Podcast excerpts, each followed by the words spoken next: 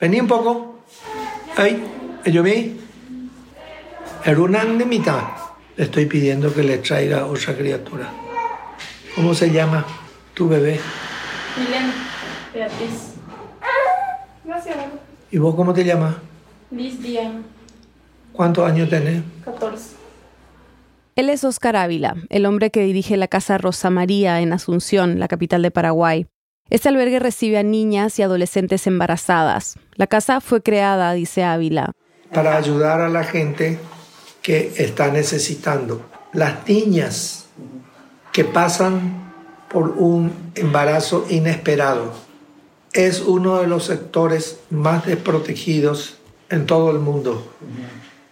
El Señor dijo que lo mejor que se puede hacer es recibir a niños inocentes, niños que probablemente iban a ser abortados.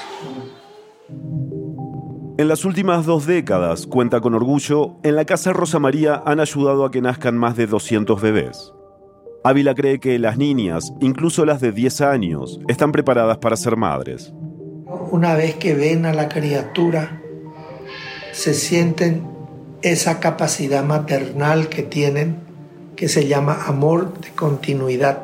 Tienen lo que le llaman algo que se dice capacidad maternal. Aunque tengan 10 o 12 años, las menores de las cuales nosotros recibimos, son las que más amor le tienen a su criatura. En Paraguay el año pasado 470 niñas de entre 10 y 14 años dieron a luz y 40 fueron hospitalizadas por aborto, según datos oficiales del Ministerio de Salud de Paraguay. La mayoría de estos embarazos son productos de una violación dentro del núcleo familiar.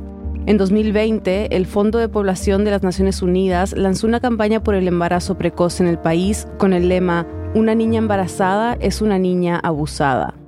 Paraguay es considerado por algunos expertos una especie de laboratorio de ideas antiderechos, con una profunda influencia de la Iglesia y de movimientos antiaborto.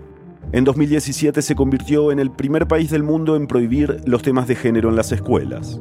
En ese momento, el ministro de Educación, Enrique Riera, dijo que él podía quemar los libros que tuvieran contenido de género en una plaza. Las políticas públicas de prevención y educación sexual en el país son insuficientes y la prohibición del aborto es casi total, incluso si el embarazo fue consecuencia de una violación. Para entender las consecuencias de esta realidad y las raíces que la sostienen, basta con abrir las puertas de un sitio, la Casa Rosa María de Asunción, donde ninguna niña es considerada demasiado pequeña para ser madre.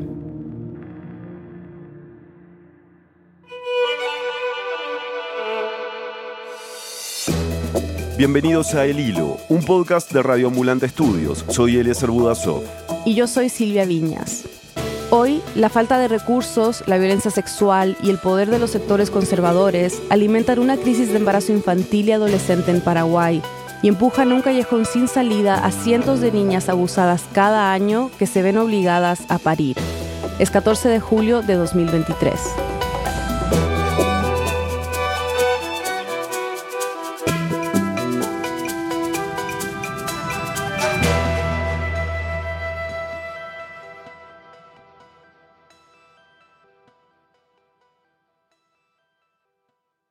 La Casa Rosa María es parte de una red de hogares administrados por iglesias en Paraguay para niñas. Se especializa en acoger a niñas embarazadas. Ella es Juliana Quintana, periodista del medio digital El Surtidor. A finales de 2022, Juliana investigó junto a Nathaniel Janowitz, reportero de Vice News, el caso de la Casa Rosa María, un lugar central para entender lo que ocurre con las niñas y adolescentes embarazadas en Paraguay. Por fuera tiene un acceso, pareciera libre, los días en los que se realiza misa. Hay un portón, uno atraviesa el portón, eh, ve mucho verde porque está además en diagonal a una, a una plaza. Una vez que uno ingresa, hay como un lobby e inmediatamente eh, uno se topa con la iglesia, digamos la parroquia que depende de la Casa Rosa María. Para entender cómo funciona el albergue, Juliana y Nathaniel decidieron visitar la casa durante la misa. Y una vez que terminó, vimos cómo iban saliendo de, de la iglesia, digamos, las niñas con bebés en brazos, algunas embarazadas, niñas de alrededor 9 y 12 años. Juliana nos explicó que estas niñas llegan a la Casa Rosa María por diferentes vías. Las niñas que presentan una denuncia con sus familias o no, son las que llegan a través de fiscalía a la casa. Es decir, cuando hay una denuncia por abuso o violación, pueden llegar a través de una orden judicial. Y si no hay una denuncia, como en los casos que vamos a conocer más adelante, llegan por la recomendación de conocidos de la iglesia o del albergue, por amistades, vecinos o agrupaciones religiosas que luchan contra el aborto. Muchas veces eh, por amiguismo o cercanía, digamos, con los directivos de la Casa Rosa María, van derivando casos que, de los cuales se enteran o que van acompañando desde la parroquia de San Pedro y San Pablo. La mayoría de estas niñas vienen de familias pobres. Paraguay tiene una estadística muy alta de pobreza infantil. Según los datos oficiales, casi el 38% de los niños son pobres. Y muchos migran desde el interior a la capital buscando mejores oportunidades. En la casa Rosa María, las niñas transitan el embarazo y los primeros meses del bebé. Reciben alimentación, vestimenta y atención médica profesional. Juliana nos contó que allí les enseñan a cambiar pañales y a cuidar a los bebés. También reciben clases de oficios, peluquería, manicura, pedicura, bordados, cocina. Y ese es nuestro objetivo principal, acogerlas, darles la oportunidad de aumentar todo lo que es esa autoestima que tienen por el suelo, mucha vergüenza, mucho miedo, vienen de estratos sociales muy bajos, con mucha contaminación en su cuerpo, parásitos como infecciones. Vení un poco. Ávila se mostró muy abierto hacia la filosofía de la casa nosotros pertenecemos, si se puede decir, a una organización pro vida que no es muy bien vista en el nuevo orden mundial. Lo mejor, como dicen, es abortar, matar a un inocente dentro del seno materno. Juliana y Nathaniel le preguntaron a Ávila si estaba de acuerdo con continuar con los embarazos aun si las niñas habían sido violadas dentro de sus familias. ¿Por qué va a matar a un niño? ¿Por qué no se le mata al stepfather? Él es el que armó el lío. Él es el que tiene que morir. No el niño, el niño es inocente. O el tío o el violador. ¿Por qué vas a matar a alguien que no tiene nada que ver no puede defenderse. Según un informe de UNICEF y el Ministerio de la Niñez y la Adolescencia de Paraguay, el 80% de los abusos en el país ocurren en el entorno familiar de la víctima. Puede ser padre, puede ser tío, puede ser vecino, puede ser primo, hermano. Es habitual que en las familias de alguna manera exista un pacto de silencio de que transcurran violaciones al interior de las familias, de los hogares, forma parte lastimosamente de una realidad en Paraguay. Ávila defiende la vida en cualquier circunstancia. Esto es de público conocimiento, hay múltiples notas en medios de comunicación en las que ellos hablan abiertamente del trabajo que hacen en, en la Casa Rosa María. La opinión pública premia este trabajo. Un reportaje de uno de los principales periódicos de Paraguay, por ejemplo, habla de la Casa Rosa María como, y aquí cito, un albergue donde la vida tiene sentido, un lugar donde el amor hacia el semejante es ayuda efectiva. Y se refiere a las internas como mujeres de escasos recursos que se oponen al aborto. Hasta el segundo párrafo no se menciona que muchas de ellas son menores. Otro periódico dice que la casa es obra de voluntarios que aman la vida y presenta a las chicas como madres que, por embarazarse, afrontaron la soledad o el rechazo. Aunque en el cuarto párrafo, un sacerdote reconoce que la gran mayoría de los casos que reciben son adolescentes abusadas por su entorno familiar. Y menciona como un logro el caso de una niña de 10 años que llegó a la casa Rosa María después de haber sido violada y pudo dar a luz por cesárea.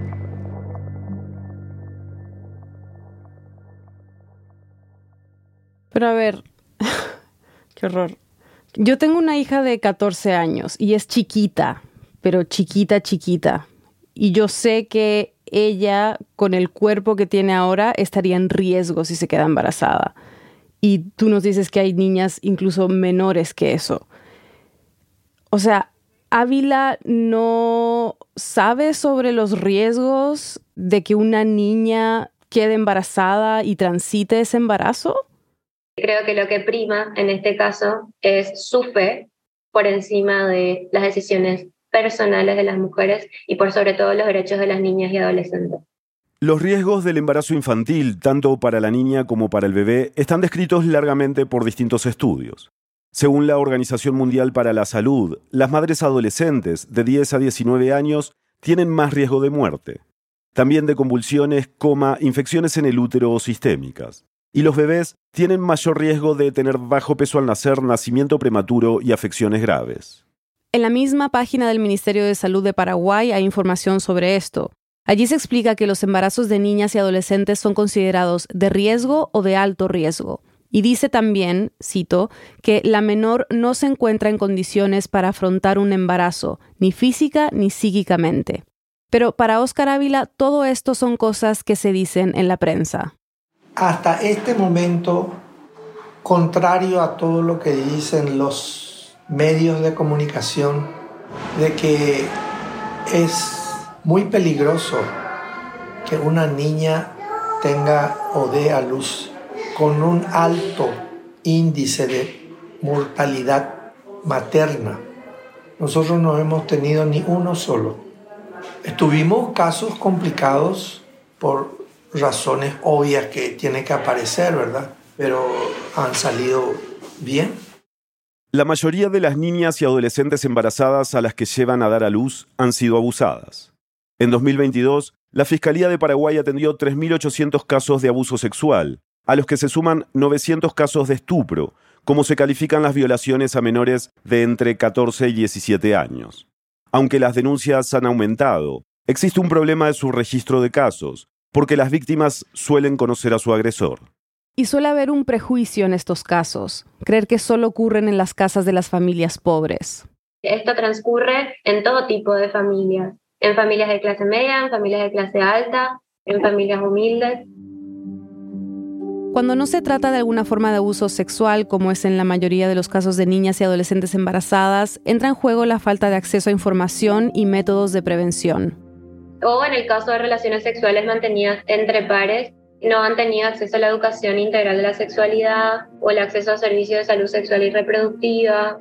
Varios informes y especialistas plantean que en Paraguay la educación sexual se limita a brindar información biológica sobre reproducción y transmisión de enfermedades, con un abordaje teórico y moralista.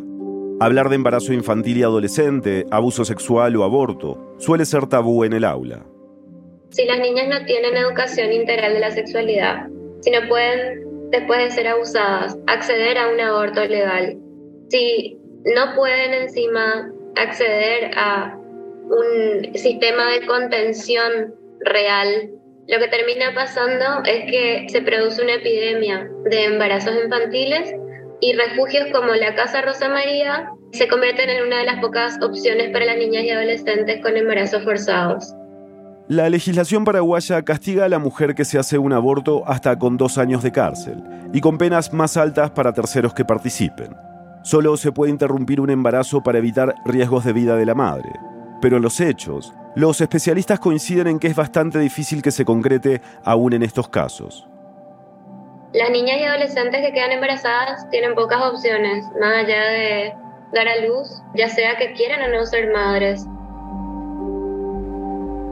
Después de la pausa, los testimonios de dos jóvenes que vivieron en la Casa Rosa María y las razones por las que Paraguay es considerado un laboratorio de ideas antiderechos.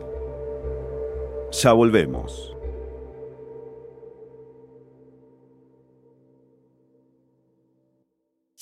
Cada episodio del Hilo abre un espacio para la conversación. Leemos cada comentario que nos compartes en redes sociales y tomamos en cuenta tus sugerencias de temas. Si aún no nos sigues, recuerda que estamos en Instagram y Twitter como arroba el hilo podcast. Allí podrás encontrar materiales complementarios al episodio y otros contenidos sobre las noticias más importantes de América Latina. Recuerda, arroba el hilo podcast en Twitter e Instagram. Estamos de vuelta en el hilo.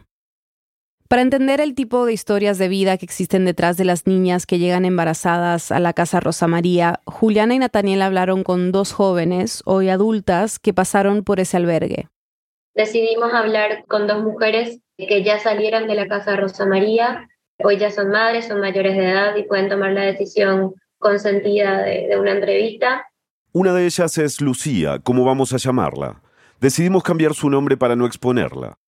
Lucía nació en una localidad del interior de Paraguay. Hoy tiene 28 años y dos hijos. Desde muy chiquita creció migrando de una casa a la otra. Yo era menor de edad, yo no tenía familia prácticamente, no conocía a mi familia, ya sea papá, mamá, ni hermanos. Desde chiquitita dejó su hogar en una casa en el interior del país a otras ciudades más cercanas a Asunción, en las cuales casas de familia la recibían para que se ponga a trabajar en tareas domésticas. La intención era que estudie, trabaje y pueda salir adelante. En ese momento tenía 12 años. Uno cuando vive en casa de gente que no es tu familia, es normalmente muy poca gente es lo que le acoge como verdaderamente una familia y le trata como una familia. A no todo no llega esa experiencia de sentir ese amor y calor del hogar de familia, cosa que a mí no me tocó. En mis cumpleaños nunca a mí nadie me hacía una tortita y el que era sus hijos, que sí eran sus hijos, siempre hubo cumpleaños.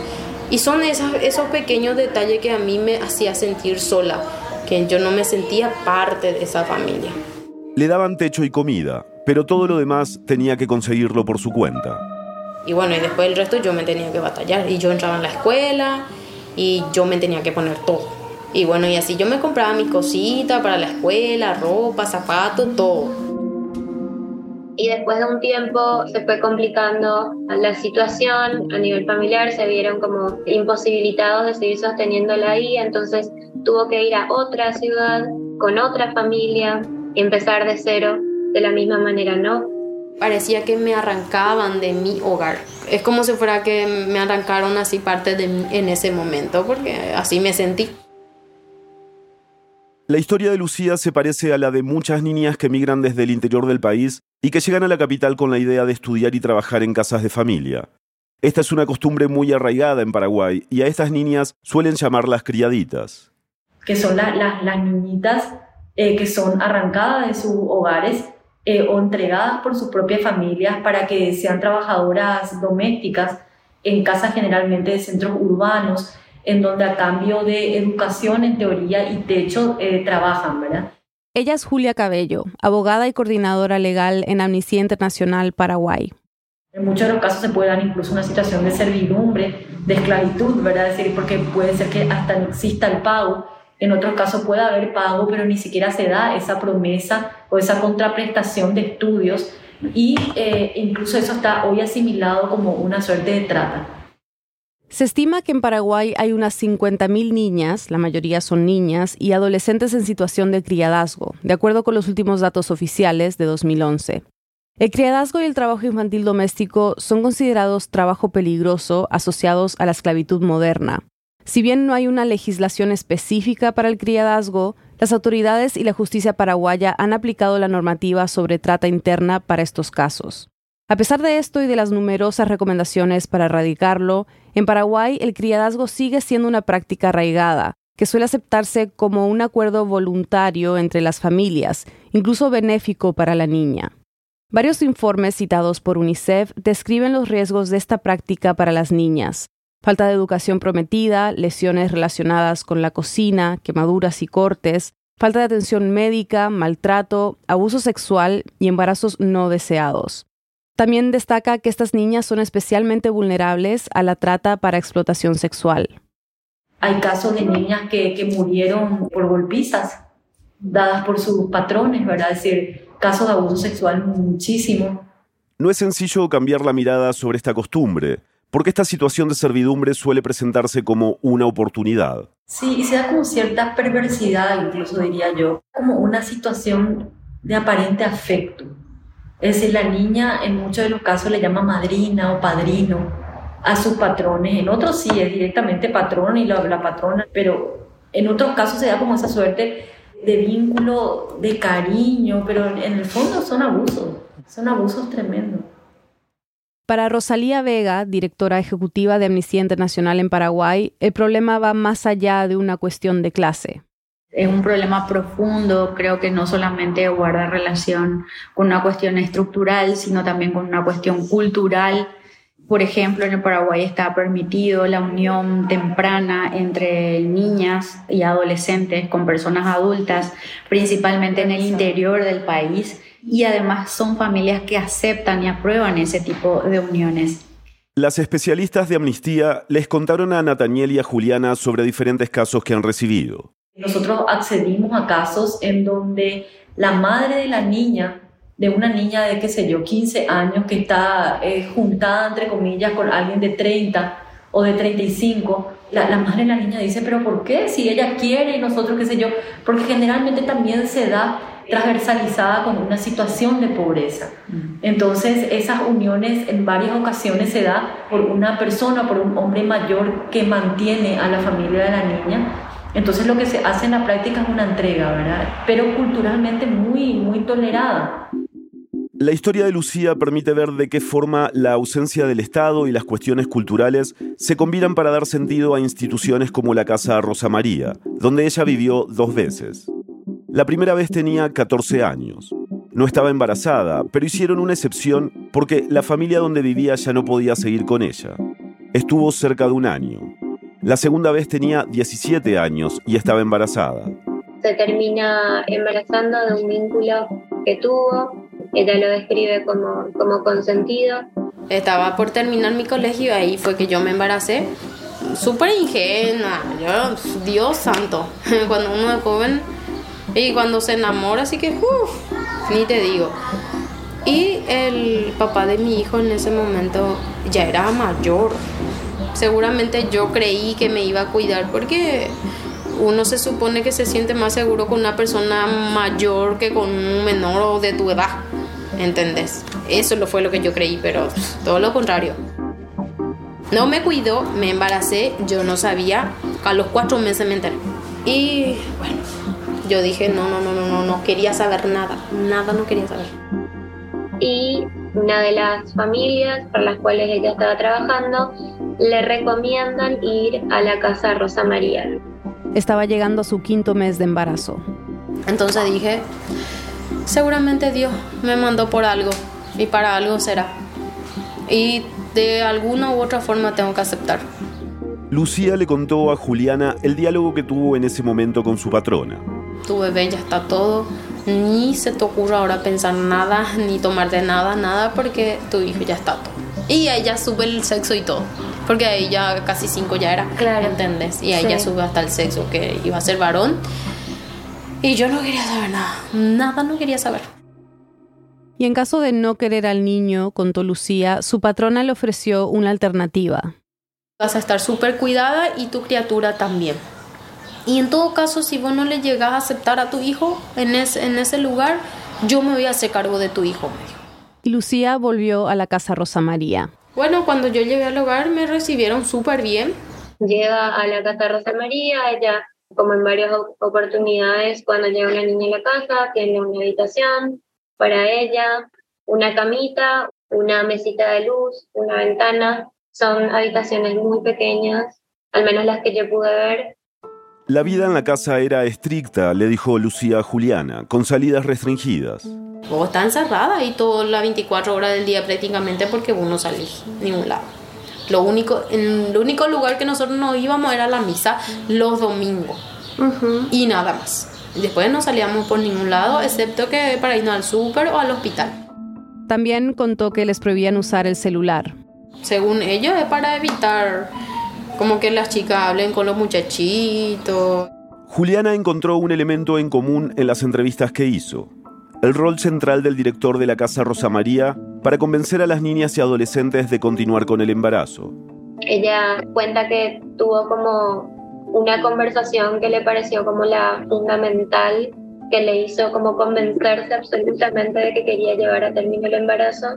Me agarró de la mano y empezamos a hablar, ¿verdad? Y me dijo, saca todo lo que tenés porque vos tenés algo ahí atorado que no estás sacando. Eso es lo que hace que vos estés haciendo distancia con tu criatura porque ese es tu ser, es tu sangre, es tu carne. Es, prácticamente tiene que ser tu vida porque va a salir de tu vientre. Y ahí me empieza él a hablar como un padre, siempre fue como un papá, abuelo, de todo él ahí. Todos describen ese momento de la incertidumbre de decir, yo no tenía esto previsto, yo no estaba segura de que era lo que quería, sin embargo terminan como, como llegando a la conclusión de que es lo que les queda. Lo mismo le ocurrió a Gabriela, otra mujer que pasó por la casa Rosa María cuando era adolescente. También hemos cambiado su nombre para proteger su privacidad. Hoy Gabriela tiene 27 años. En ese momento tenía 17 y en una parroquia vendía chipaguazú, un pastel típico de Paraguay. Ella tiene una situación de vida terrible. Su entonces pareja le sugiere que se ponga en contacto con este grupo y las pone en comunicación. Gabriela había intentado abortar con pastillas que había conseguido en el mercado ilegal, pero su embarazo ya estaba muy avanzado. Y ahí yo me topé con la realidad de muchas chicas más. Por ejemplo, había niñas de 12 o 13 años que ya estaban embarazadas por violaciones, que le trae la fiscalía, inclusive la fiscalía le trae a, a las nenas, 12, 13 años más o menos, que ya estaban embarazadas y estaban ahí, ¿verdad? En el relato de Gabriela también aparece la influencia que tuvo Ávila sobre su decisión.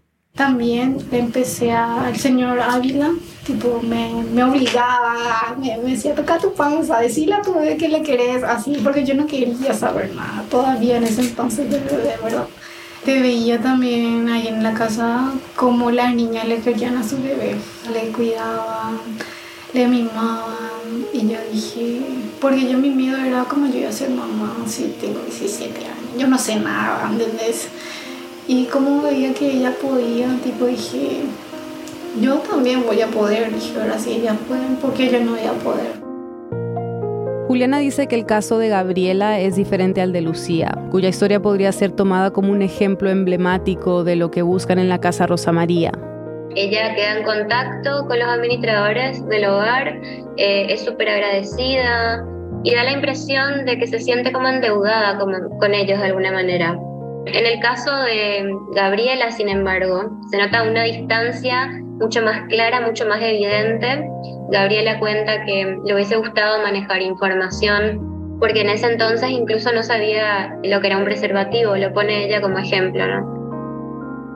Yo no le juzgo a nadie, ¿verdad? O sea, es decisión de cada uno, pero sí que eso también yo estoy en desacuerdo, o por eso ahora ahora que estoy así, me decidí alejar un poco también de la iglesia porque muchas cosas no me gustan tampoco, ¿verdad? Yo, por ejemplo, estoy de acuerdo en que a las chicas, o sea, a las jovencitas se le enseñe desde temprano, por ejemplo, cómo cuidarse, porque yo, por ejemplo, no recibí eso, yo no sabía ni qué lo que era eso, ¿verdad? O sea, como... el preservativo. Sí, ¿entendés? Es difícil pasar por un embarazo adolescente, difícil es ser una mamá adolescente muy difíciles y mejor si uno puede prevenir que prevenga. claro, sí, sí, sí, sí. Bien, bueno, hablemos entonces más amplio fuera de esta casa. ¿Qué más hacen los políticos o grupos antiderechos en Paraguay? Como que, ¿Qué tan influyentes son? Los grupos antiderechos son profundamente influyentes en, la política paraguaya, en especial en los partidos conservadores. Nosotros tenemos un gobierno colorado, que es el mismo partido que viene gobernando desde la dictadura Alfredo Stroessner con una brevísima interrupción. Y ese, digamos, este partido también se autoproclama pro vida pro vida, pro familia, defensor de la patria. Para entender cómo esta perspectiva se traduce en políticas públicas que afectan a todos, Julián y Nataniel también entrevistaron a Mirta Moragas, abogada de derechos humanos y feminista, que estudia estos movimientos conservadores y su influencia en Paraguay. Una de las prioridades de los grupos antiderechos es la lucha contra el género en la educación, contra la educación integral de la sexualidad y sobre todo en el ámbito de la educación. Porque finalmente ahí es donde está la batalla cultural. Se refiere a la Iglesia Católica, a grupos evangélicos que han crecido en los últimos años y también a colegios privados, asociaciones de padres. Como hay un match de agendas, digamos, entre los partidos tradicionales que ya tienen espacio político y la Iglesia evangélica, es que los referentes evangélicos terminan en los partidos tradicionales. Por ejemplo, el ex pastor evangélico Arnoldo Bins, que fue senador por el Partido Colorado y se convirtió en ministro de Obras Públicas los primeros cuatro años del gobierno de Mario Abdo Benítez. O Eduardo Peta, un líder evangélico que fue nombrado como ministro de Educación al comienzo de la gestión. Durante su paso por el ministerio, Peta prohibió la circulación de una guía de educación sexual integral para docentes y promocionó que pastores evangélicos dictaran seminarios a docentes y estudiantes. Según Mirta Moragas, Paraguay es un territorio fértil para experimentos de grupos antiderechos. Ella dio varios ejemplos, como la prohibición de la educación de género en 2017, de la que hablamos al principio, o la creación de un registro de no nacidos para fortalecer el marco legal contra el aborto. Lo que está pasando en los últimos años es que es como una especie de laboratorio de cuestiones antiderechos o de cuestiones antidemocráticas incluso, apelando a esa invisibilidad, digamos. O sea, esa invisibilidad hace fácil de que pruebes cosas que después se hacen en otros países. Si bien en Paraguay existen grupos de estudiantes, activistas LGBT, feministas y familias que piden que se implementen cursos integrales de educación sexual y de prevención del abuso, está claro que son una minoría. En abril de este año, el Partido Colorado volvió a ganar las elecciones. Santiago Peña, que asumirá la presidencia en agosto, ha dicho que está en contra de la agenda globalista y en contra del matrimonio igualitario y el aborto. En mayo, el municipio de la ciudad de Asunción, donde está la Casa Rosa María, se declaró pro vida. Pero este no fue el primer nombramiento de este tipo. Al menos 10 ciudades paraguayas ya han sido declaradas así.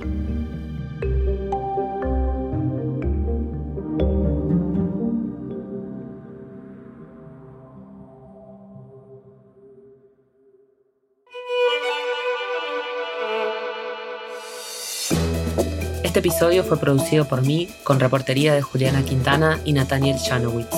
Lo editaron Silvia y Eliezer. Bruno Celsa hizo el fact-checking. La mezcla, el diseño de sonido y la música son de Elías González. El resto del equipo del hilo incluye a Daniela Cruzat, Mariana Zúñiga, Analía Lorente, Samantha Proaño, Paola Lián, Laura Rojas Aponte, Juan David Naranjo Navarro, Elsa Liliana Ulloa y Camilo Jiménez Santofimio. Daniel Alarcón es nuestro director editorial, Carolina Guerrero es la CEO de Radio Ambulante Estudios. Nuestro tema musical lo compuso Pauchi Sasaki. El Hilo es un podcast de Radio Ambulante Estudios. Si valoras el periodismo independiente y riguroso sobre América Latina, te invitamos a unirte a nuestras membresías. Al donar estarás contribuyendo directamente a que el hilo siga reportando sobre nuestra región. Visita elhilo.audio barra apoyanos. También puedes seguirnos en redes sociales, recomendar nuestros episodios y suscribirte a nuestro boletín de correo. Le agradecemos a la abogada Mirta Moragas, a la psicóloga Marta Benítez, directora de Global Infancia, y a Amnistía Paraguay por la ayuda durante el proceso de producción de este episodio. Yo soy Nausicaa Palomique. Gracias por escuchar.